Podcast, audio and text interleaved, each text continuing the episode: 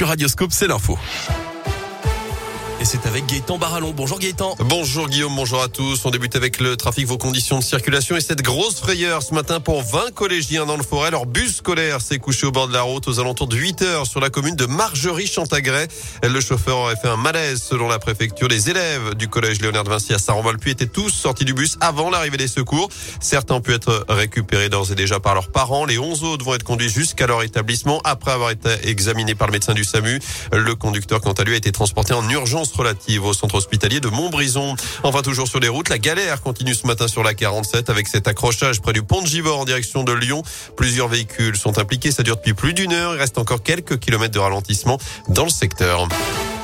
Dans l'actu également, un nouveau tramway coloré dans les rues de saint dans le cadre de la 12e édition de la Biennale internationale qui débute aujourd'hui. Les étudiants en design du monde entier étaient invités à participer au projet Un tramway nommé Design. Objectif repenser l'esthétique d'une rame.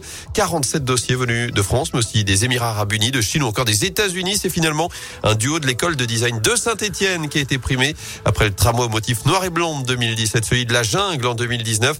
C'est le travail de Nicolas Mars et de Thomas Dutoit qui ornera un des trams de la ville et de manière permanente. Le but c'était de travailler sur la cartographie des bifurcations. Ça nous semblait assez intéressant par rapport à un tramway qui dessert le, territoire. Pour ce faire, en fait, on a utilisé des, pictogrammes. Donc, euh, donc, ce sont des bandes verticales, horizontales, mais également des triangles. Tous ces pictogrammes, en fait, euh, créent un sorte de motif, ce qu'on peut appeler un pattern. Et chaque pictogramme a une couleur qui lui est affectée. Donc, euh, du bleu, du violet, du vert, du jaune.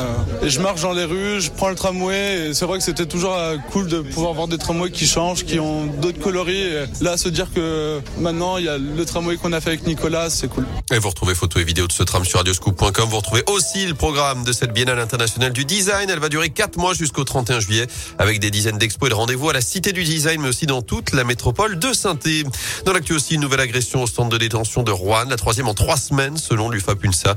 Le syndicat annonce qu'un surveillant été frappé par un détenu avant-hier alors qu'il intervenait avec un collègue dans cette cellule. Il a été victime d'un coup au visage notamment.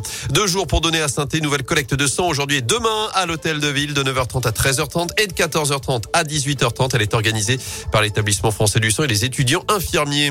Après les pizzas Buitoni, les chocolats Kinder, un nouveau rappel de produits contaminés, cette fois du fromage, des bris et des coulommiers, notamment de la marque Grain d'Orge, commercialisée dans plusieurs grandes surfaces. Il y a un risque de listériose selon les autorités sanitaires, infection rare mais particulièrement meurtrière. Une fois déclarée, environ un quart des patients décèdent, le délai d'incubation pouvant aller jusqu'à 8 semaines. Un mot de sport du basket. Saint-Chamond se rapproche un peu plus de la montée. Les Couramio, toujours leaders de Pro B, sont imposés 95-79 hier soir face à Saint-Vallier. Prochain rendez-vous vendredi à Nantes, alors qu'en Pro A, Rouen recevra Paris. Ce sera à la Alvacheresse.